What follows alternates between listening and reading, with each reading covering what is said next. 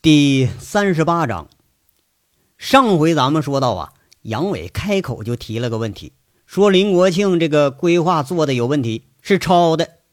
而林国庆呢，却是极力否认。一看林国庆一副死赖不认账的表情，杨伟没好气儿就说了：“哎，瞧你这口气啊，就是说瞎话呢。我都够不要脸的了，你比我还不要脸呢。来，你自己看看来。”这话又把林国庆给噎了个半死。以自己的不要脸衬托对方的不要脸，林国庆还真就没法反驳。杨伟说着呀，从行李里头拿出两本厚厚的规划书，就说了：“哎，一本你的啊，一本是我在北戴河绛村生态农业观光园看着的，啊，一模一样，就是改成了沁山县的地名。你说你你这人也太扯点了。”这人无耻到你这地步的，反正也少见呐！把人家那东西直接挂上你公司名，你就敢拿出来？你看看啊，你这脸你都不红啊你呀！林国庆这次啊，脸还真有点红了。平时做规划、做这个投资意向书，特别是首都的这个那片地方的哈，纯粹就是拿俩大头在这蒙人呢。一个意向在电脑里头一改，能用好几茬。哎，没成想。让一个他认为如何都不会细看的这个东西，这人给找出漏子来了，而且还把原件给你拿回来了。这一琢磨，就是陪着笑脸又是一副见怪不怪那样，没皮没脸说：“嘿，兄弟，你听我说呀，这个不是时间太紧吗？不是，哎，再做规划我也来不及呀，就来得及吧。我这公司还真没有懂这个呃种植养殖的，这不就是抄了一下子吗？”这生态农业说白了，还不就是养鸡、养猪、种草、种树，不都一样吗？照猫画个虎呗，咱们整个差不多，不得了吗？听这话，杨伟摇摇头，说了：“老林呐，你真是没下过乡啊，不知道骡子跟马是哪根鸡鸡管用是吧？你这纯粹就蒙外行呢。这要放到沁山县，那就成了笑话了。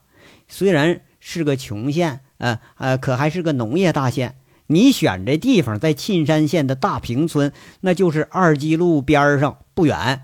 要水源没水源，要平地没平地。我回家时候路过那地儿，那地方啊，挖河沙都快给挖空了。唯一的一条河，一年断流四个月啊！你说你建个牧场，你修厕所还差不多吧？你要敢把钱往那儿投，不赔死你呀！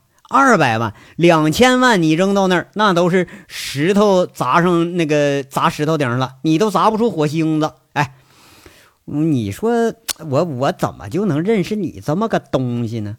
满嘴说的吧，就没一句正经话，是不是说自打我认识你，你就没说过一句正经话呀？被戳破心事的林国庆是脸不红不黑，一看杨伟有点生气，有点讪讪说：“嘿，兄弟，你看，看来我是没找错人啊。”不过哥哥，我确实不太懂农业。哎，你说我老妹儿吧，给我这么个路子，这么好的条件，你说我总不能就白放弃，不是吗？这项目那给了别人忒可惜呀，那那钱几乎就白来的。那我我哎哎，那个兄弟，这事儿搁你说，那还真就弄不成了。老林的眼光里头，还是有期待，仿佛是期待杨伟给他带来个奇迹。事实上啊，他一直认为眼前这个人本身就是奇迹，否则以自己这身份也不可能千里迢迢去大连请人去了。杨伟看看林国庆，仿佛是在做什么决定，顿了顿，说一声：“你要真想哈，也不是没办法，那就看你愿不愿意干。”林国庆一个机灵，马上接上话茬了：“废话嘛，有钱赚，王八蛋才不干呢！”啊，行。你看这个啊，我手绘的地形图。杨伟拿出另一样东西，却是一张四开的白纸，一铺开，吓了林国庆一跳。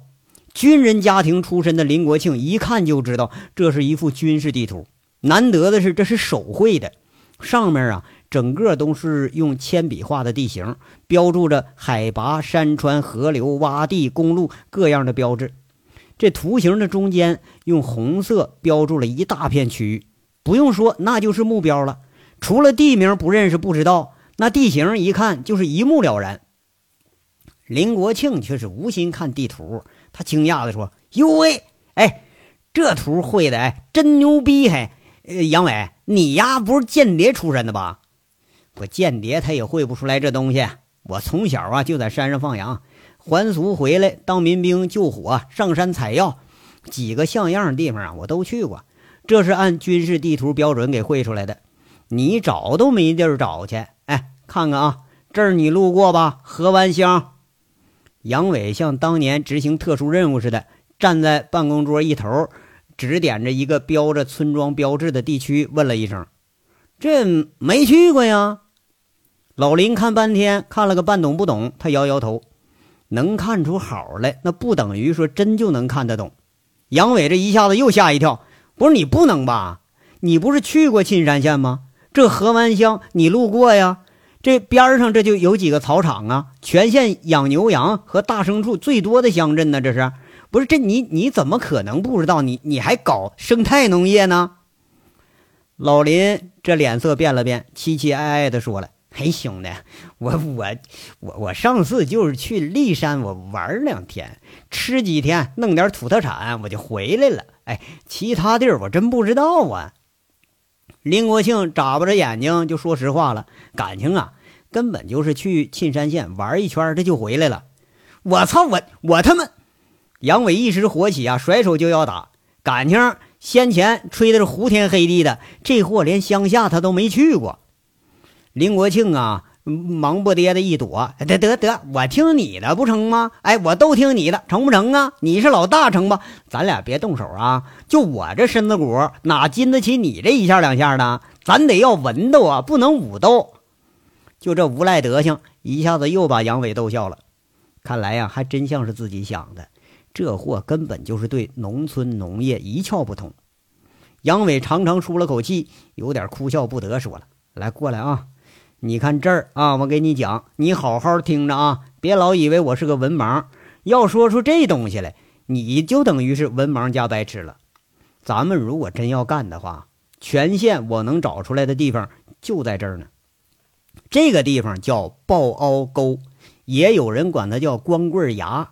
哎，西连骊山，北接云城曲县，东和长平接壤，向南不到一百三十公里就是河南省地界儿。是全县生态最完整的地区。进了抱凹沟，是一个有二十公里长的凹形，草场、坡地、林地全部算下来得有将近三千亩。最关键的是啊，里边有一个自然形成的瀑布冲刷成型的这么个小水库。那五八年大跃进的时候，当时抱凹沟村里头还有人，大炼钢铁呀，把山上的树给砍了差不多了。七十年代呀。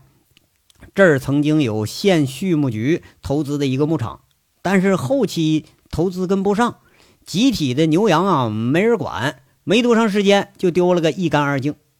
八十年代到九十年代，这地方交通不便，加之近年这个盗伐很严重，生态遭到了破坏，这里的住户呢陆续就迁出来了，留下了这么一个完整的大牧场。如果要建成牧场或者生态农场，放眼全省西南部，没有比这儿更好的地方了。杨伟的话很有中气，看得出是一副成竹在胸的样，而且是句句入理。你不由得林国庆，你不服都不行。听得目瞪口呆的林国庆看着杨伟那一副踌躇满志的样，挺好奇，问：“嗨，就这地儿这么偏，你怎么知道的这么清楚啊？”啊，我没当兵之前呢，赶羊进去过。虽然植被被破坏了不少，但是生态环境还是最好的，有地有草有水，只要花点力气种上苜蓿草籽儿，四周的山上种上树，马上就是一个优质草场。这林地面积更大，搞果园三五年就能见成效。搞生态农业养活个千八百号人，一点问题都没有。其实那是个风水宝地呀。只要人不偷懒儿，一年哎杀荆条、养蜂、采药、弄山货，那都能赶得上一个公务员的工资。这还有一个最关键的是，我在网上查着了，凤城至云城的高速公路明年就动工，公路将通过河湾乡。到时候万一有机会与路一接壤，那这地方可真就成风水宝地了。产出来农副产品可以快速的运到周边的云城、凤城，甚至跨省下河南。将来咱们坐在家里就能数钞票。你别说我一个人了，这要一富啊，就富整整一片人呐。杨伟说着的时候，两眼热切。也许这么长时间的颠沛流离，也许是这位损友不经意的提醒，让他真正找到了自己该干什么和想干什么。哎呦，难得啊，难得！林国庆听完，有点叹服的意思。这个仿佛是个文盲的杨伟，有时候说出话来、做出事儿来，往往出乎意料的很。这事儿自己就是带上一个专家团，那也就不过如此了。杨伟很得意，把自己的得意之作给收拾起来，说一句：“嗨，当然了，这地方难得呀，谁他妈像你呀，净搞点蒙人的事儿？不是？哎，我是说，兄弟，你难得这么有心。”林国庆咂巴咂巴嘴儿，也是很难得的当了回听众，仿佛被杨伟啊给感动了似的，很豪气说了：“没说的啊，听你的，二百万投资，我做主了。”杨伟摇摇头，他没说话。林国庆当时吓一跳，赶忙问：“兄弟，还有什么困难呢？你不是不想干吧？这话都说这份上了，还有什么难处你不能说出来呀？”杨伟有点不屑，在那说：“老林，你拿我当猴耍呀？二百万，你以为这段时间我干什么去了？江西、浙江、河北，一直到北戴河，我走了七八个生态园，哪个生态园的投资不是按千万算的呀？”二百万真是太少了，你让我干什么呀？啊，这点钱干什么可都干不成。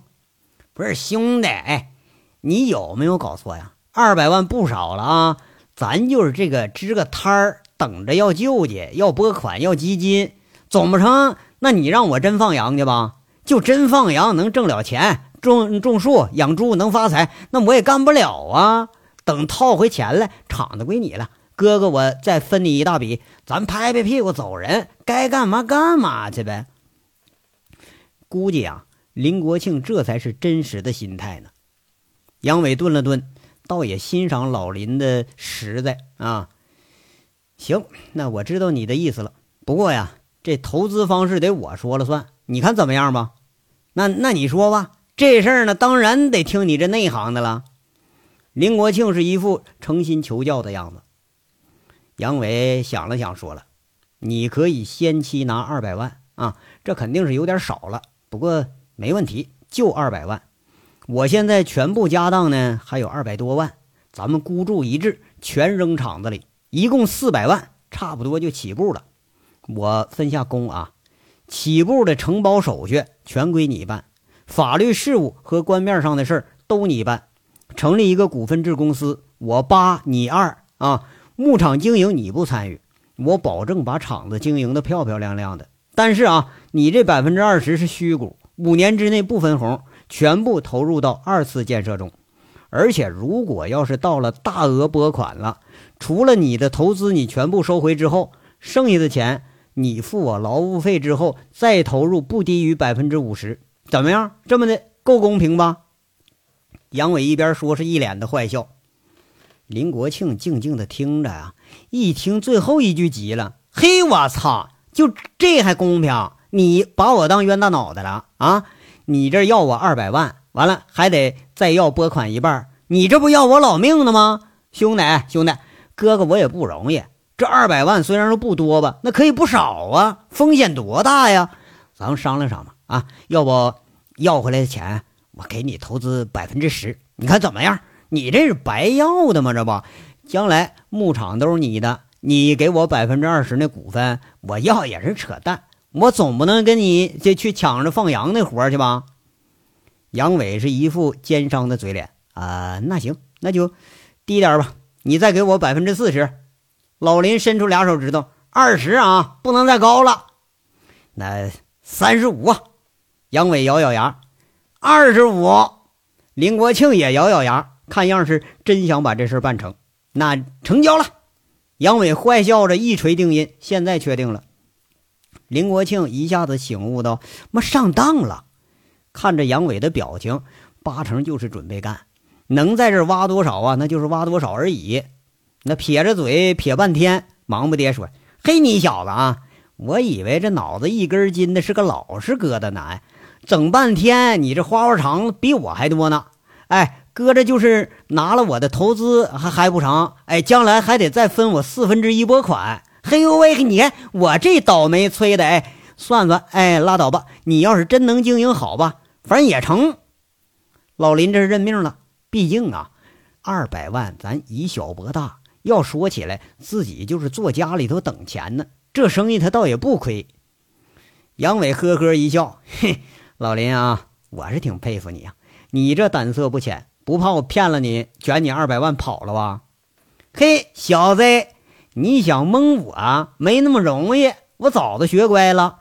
本来啊，准备投资给你三期，第一期五十万，等花完了验收，到第二期给你八十万，两期验收了有个模样了，我再给你剩下的。你也别生气啊，哥哥，我可是被骗怕了。不过今儿见着你，我改主意了。你要是要的紧的话，没说的啊，一并都给你了，我信得过你。老林听到这话，他高兴啊，能让杨伟真心实意的赞扬一句，那也不容易啊。杨伟笑着侧头问：“这话还没问你呢，你怎么着就信得过我了？”完了，这回老林很拽了，开始跑火车了。嘿，要说这哈原因可就多了。第一吧，你小子在巴黎遇着危险时候。那都没丢下我一人哎，就这事儿就得值二百万。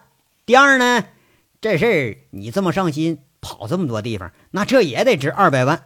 第三呢，你这德行好啊，连上百万的房子都舍得扔给老婆，哎，那你还会在乎这点钱？第四啊，我特别喜欢你，我就愿意给你二百万。哎，这还还不够说服力啊？老林说着呀，这话里满是调侃。哎。一点正经意思他都没有，老林呐，我怎么觉着你这话他缺乏说服力呢？也太空洞了吧！杨伟笑着猛地开始说：“老林呐，不是我不相信你啊，有些丑话先说前面了。你在凤城投资煤矿的事是怎么回事？你得先告诉我，要不你这钱我还真就不拿。反正啊，我有二百万，走得慢点我也能起得了步。”老林亚瑟虽有，但是却是并不惊奇，在那说了：“哟哟，哎，这事儿你都知道了，看来我是没找错人。你别卖关子啊，你直接说，能当朋友啊，咱俩当朋友；当不成朋友，咱早点散伙，省着你这是赔了夫人又折兵，你还没地儿哭去。我这可把丑话跟你说前头了，你把我当朋友，我虽然说不待见你吧，但我也不能坑你，不是吗？”杨伟这话说的很实诚。这是佟思瑶给透露的一个信息：天安股份公司参股凤城的两座煤矿。杨伟总觉着这一堆事儿里啊，多多少少有点牵连，这才有此一问。老林好像是下了很大决心，在这说：“哎，成，那这事儿啊，我也不瞒你，咱们啊当朋友就明说啊，朋友呢就是拿来呃利用的。我觉着，呃，我有这价值，你也有这价值。”咱俩俩人的价值结合到一起呢，就能升值。哎，他就这么简单。你给我说点实际的啊，少扯那理论高度。你知道我水平有多高，我知道你水平也不高，咱俩就别装那文化人，成不？杨伟又反驳一句：“其实这话呀，已经得到杨伟的认可了。也许朋友之间就是如此。老林啊，人说的是实话。”老林正色在这说了：“啊，是这么事儿啊。”这事儿有点突然，也有点偶然。欧洲之行之后啊，你给我留的印象很深。不过呀，还深不到我给你钱做生意的份上。今年你们省的那个小煤窑整顿之后，好多六证不全的煤矿，全都到到省里、到首都一级找关系，在审批下面手续。这手续是越来越难办。现在一套手续没个几百万花销，你根本办不下来。哥们儿，那个趁着有点关系捞了一笔，哎，这有的小黑窑子啊钱都是有，可是他们有钱也未必办得了啊。我一光屁股长大的兄弟也趁这机会盘下了一座三十万吨的煤矿，股东一共有七家，哎，我在里头也参股了。他看准了啊，说这能源市场要有个井喷，准备在凤城和周边几个地方收购几座煤矿。其实你也知道，那强龙难压地头蛇呀。我们想在地方上找俩代言人，我就瞅啊瞅啊，经常和地方上这些经营黑窑的偶尔一胡扯啊，我就扯着你了。我突然发现，哎，这伙天不怕地不怕的黑货啊，提起你来那可是又恨又怕。后来在凤城仔细一打听，这才发现，兄弟，您还是凤城教父级别的大人物，这不就想攀攀交情吗？万一将来咱在凤城那几百万投资要出出什么问题了，您一出面给说道说道，不就成了？官面上这事儿我没问题，那要是到了黑道上，我还真不成。杨伟一下子被雷笑了，在那说了：“嘿，你是真他妈憨狗想羊蛋啊！这事儿别说我不帮你，就是想帮你都不行。原来我是靠着百八十号兄弟打天下，现在人走茶凉了，光管司令一个，管个鸟用啊！你想都别想啊！我这人呢，喜欢把丑话先给你说头里了。你要想办农场、牧场啊，咱就说厂子的事儿，其他免谈，免谈啊！”你要是想养打手帮你干点黑事儿，没门我早都脱胎换骨，重新做人了。你要不乐意呢，就您这二百万我还不要了。哎，省着到时候你说我不帮你不仗义。杨伟不耐烦的摆摆手。不过呀，这肯定说的不是实话。忙吧可以不帮，但这投资咱还是得要的。老林一听，赶忙拦着：“哎，别别呀，兄弟，我还没说完呢。”要说以前呢，见你有这心思想攀交情，但今日一见，哎，我这心思是一点都没有了。看得出来，您是想办成事儿，是个实诚人。我也是想办成这事儿。咱们奉承这事儿啊，搁一边儿去，一码归一码，成不？哎，我不跟你提凤城的事儿，咱哥俩就把沁山生态农业这这厂子办成，你看怎么样？您得利，我得利，咱各拿各的，这总成了吧？凤城和云城、晋中这摊子，反正我也不是主角，哎，我就跟着你安安生生把这厂子搞好，这总成了吧？要说起来啊，咱们这生意比那煤矿还稳当。我现在一听着什么瓦斯爆炸呀，一听矿难，一听着这这事儿那事儿，哎呦，我心就跳啊，生怕我那几百万投资都打水漂了。哎呦，得，我不跟你提这事儿，总成了吧？杨伟看着林国庆，却是更坚决地跟他说：“老林呐，我早考虑到你不会无缘无故找我。既然这么说呢，那我也告诉你啊，凤城这摊子其实就是你们这种有关系、有身份、有后台的人混的。那儿啊，不是我的天下，我也没准备再回去。如果凤城真有事儿，我可以给你指路，但我本人不会出面。我好不容易才跳出那圈子来。”你就不要再想着把我拉回去了，怎么样啊？就你说的，咱一码归一码啊。如果你能做到的话，那这事儿咱们就办了。老林一听乐了，成交！哎，就你说的啊，凤城你都叱咤风云了，一个小小的沁山难不倒你。这事儿办了，没有比你更合适人选了。林国庆这功夫是很豪爽，好啊，痛快。杨伟起身，两人难得的握了握手。杨伟笑着在这说了：“明天我可就回沁山了啊！你抓紧时间办手续吧，合理合法的办啊，不要偷奸耍滑，将来你再留下个尾巴。”老林在那说了：“没问题，哎，我给你找一京官说话。你们那儿云城市才几品官啊啊！直接让市长打招呼，看怎么样？哎，对了，杨伟啊，你那股份公司起什么名啊？”杨伟想了想，说一句：“呃，叫杨家湾吧。十年前呐，我的家在那儿，这迁的已经都没家了。我准备在抱凹沟里头准备重建一个，把杨家湾当年的老少爷们啊都招回来。一人不行啊，我一村人；一村人不行，我一代人，我总会把他给干成了。哎，有志气，够拽啊！”杨伟的自信也给了林国庆更高的自信。老林看着杨伟，竖了竖大拇指，很坚决地应和着：“成，没问题。”哎，杨伟，明儿我开车和你一块儿回沁山，我认认路。哎，别到时候啊，我连自己厂子我都找不着。一说起家乡啊，杨伟来劲儿了。行啊，你能吃了那苦啊？这好事啊，咱们一块儿看看地形去啊。到时候我给你打两只野兔子，弄两只山鸡，咱下下酒。老林眼珠子一转，笑上了，话锋一转：“嘿，对对对，哎，有村姑没有啊？给介绍一个。您那地头您熟啊？”一下子把杨伟说成了苦瓜脸了。他苦口婆心呐，劝这老大哥：“我说老林呐，咱就别这么流氓，成不？你都快四十的人了，咱在外面啊，多流氓都成。”那回回去了，乡里乡亲，你耍流氓，我这脸往哪放啊？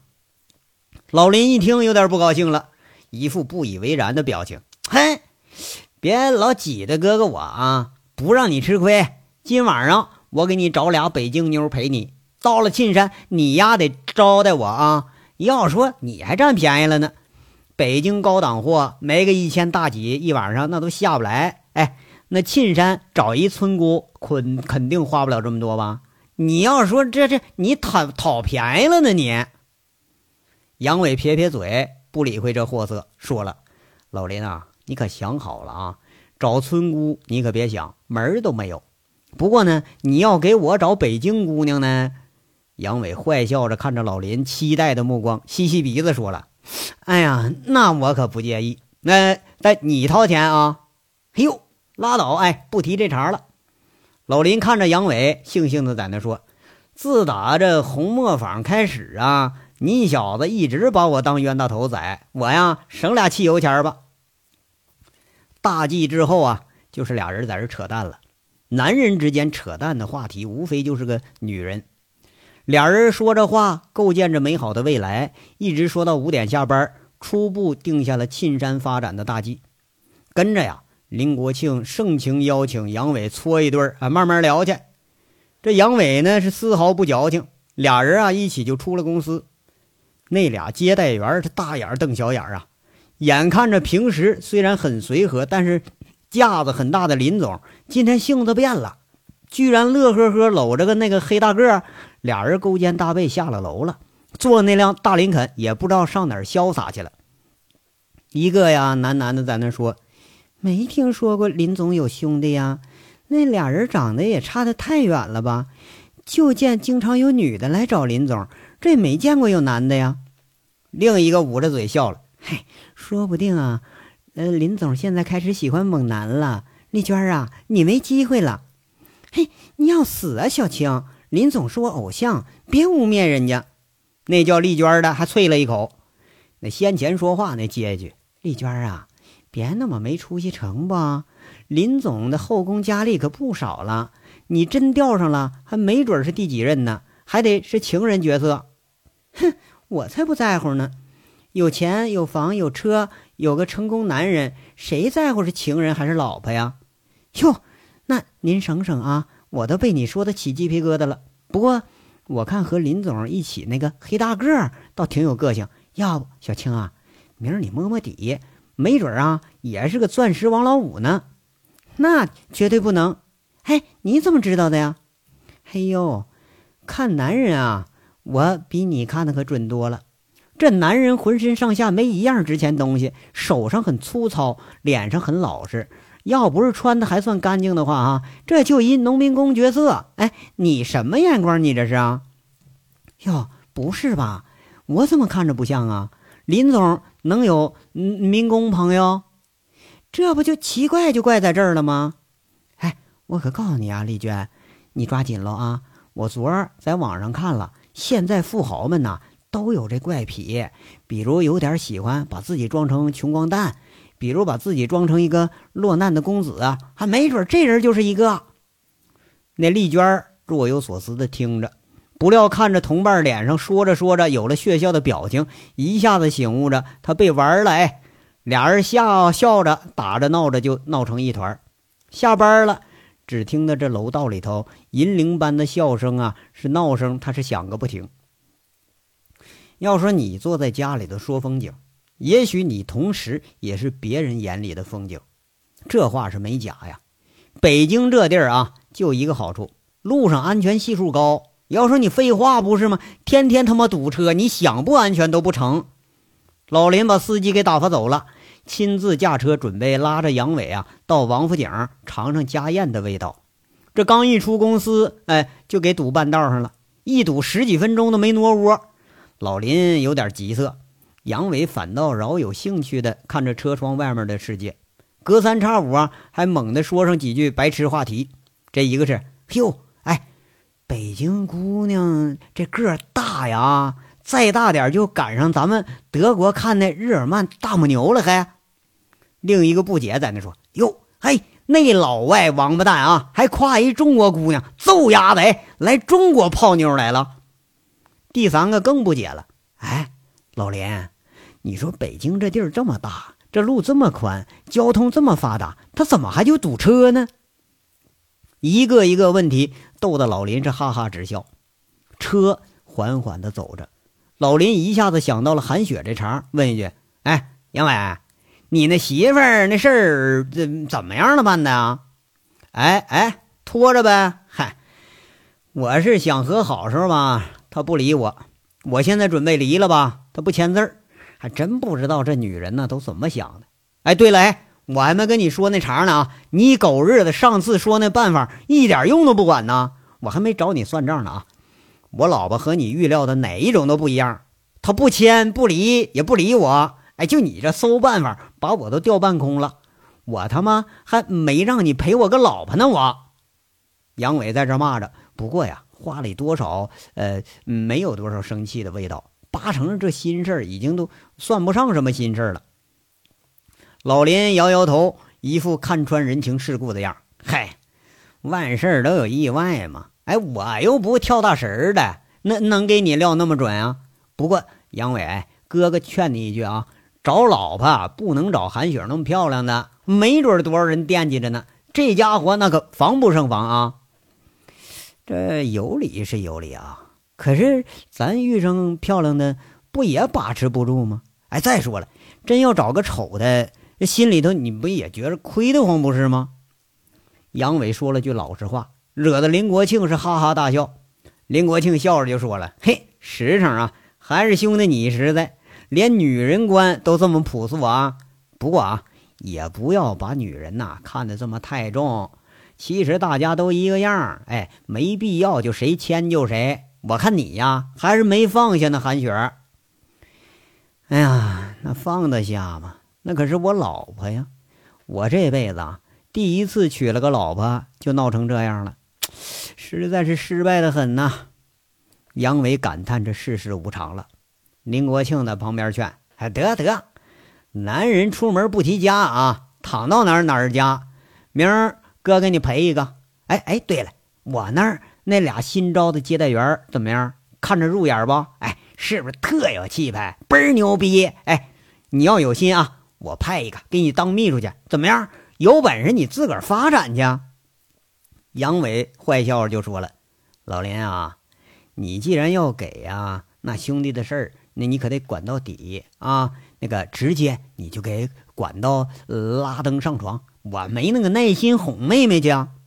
却不料林国庆那嘴一撇，还美死你！哎，我新招的大学生，现在这大学生一个个看着挺清纯，别看着嫩，你不花个大几万想上床门都没有啊！还谈感情，没房子没车没存款，人理都不理你。你还想要两个？就我泡这号的，我都得掂量掂量。现在你别看那小姑娘，哎，坐那儿，哎，挣个两三千，给你当接待员，没准哪天，哎，开着宝马就成阔太太了。杨伟在那嗤笑着说了：“哼，我有存款。哎，老林，你不能这么小看我吧？我要要在老家，我也算个大款呢。”老林这回拽了一撇嘴：“还就你，哎。”全部身家二百万，在北京连个中产你都算不上。买了房子，你连结婚钱都没有；买辆车，你连车位你都买不起。你丫都好意思显摆？哎，就我那俩接待员，你信不？你随便泡哪个，就搁北京这地儿，不出俩月，绝对把你折腾成穷光蛋。嘿，得，那这我相信啊。我省省，我攒钱呢，回老家吧。回沁山，我老老实实当农民去。这辈子我不出来了，还成不成？杨伟听的呀，不知道是泄气了还是顿悟了。哎，这么一说，不过跟着呀，又是噎老林一句：“老林，哥，你说这北京还真不是人呆地儿哈。我真同情你呀！你居然都活下来了。老林听着自己又被杨伟绕着弯给骂了，没好气儿说：“你丫嘴里嘿就没有那那那一根像样的牙，你真是来。不过你理解的倒也不差，在北京活下来那是不容易啊。哥哥劝你一句啊，趁着年轻赶紧捞钱呗，哎，捞的越多越好。有钱了，什么样女人没有啊？这年头，哎，除了人民币，什么都信不过。”杨伟瞪大眼睛问一句：“那你还相信我呀？”老林很悠闲的开着车说了：“你是特例，我本来呀看着喜欢你，想收你当手下来着。不过后来才知道，你小子在凤城敢炸几十座黑煤窑子，手下曾经有过百八十号敢打敢杀的兄弟，我都没敢说这话，这不才折节下交了吗？给你当便宜兄弟，这不是？哎，你这号人啊！”到哪儿都应该是个人物，朋友嘛，虽然说都是用来利用的吧。哎，我实话实说，还就你这价值观不止这二百万，你这一点我看那个都看不准。那你以为我就白混了？我还不止二百万，那我这值多少啊？杨伟一听，倒也不介意老林这个歪理邪说了。那说不来，反正说不定啊，那就是无价。哎，老林。那这样成吧？你做个价，我就卖身给你得了。你再给我点投资啊！杨伟舔着脸，这就往上凑了。嘿嘿，哎，说你丫胖，你还喘上了。得，哎，我也不招惹你了。我买不起，您自己个儿啊找下家去成不？老林看着杨伟那两眼冒绿光，猛然想起自己经常被宰呀，而且宰自己这位还是个铁公鸡，他是一毛不拔，一下子给噎住了。半晌对不上一句话来，完了又不敢胡乱答应，这回妥协了。这俩人啊，要搁老家话说呢，就是屎壳郎碰着了大蟑螂，棋逢对手是将遇良才，偏偏呢还是臭味相投，对上眼了。要说这事儿，哎，那怕是不成还都不行。俩损友是一唱一和，一吃一喝，好歹把合作大计给定下来了。第二天。老林专程找了辆军牌越野车，俩人驱车十三个小时，一路穿省过市，终于在天黑的时候回到了杨伟阔别几个月的老家沁山县。而这一次，杨伟却是丝毫没有以往近乡情怯的感觉，这是唯一一次不是为了离去的归来，而是要扎根在这里。二十八年了，从终点又回到了起点。这个起点，也许才是自己生活真正的开始的起点。这章到这儿就说完了，下章稍后接着说。感谢大家的收听。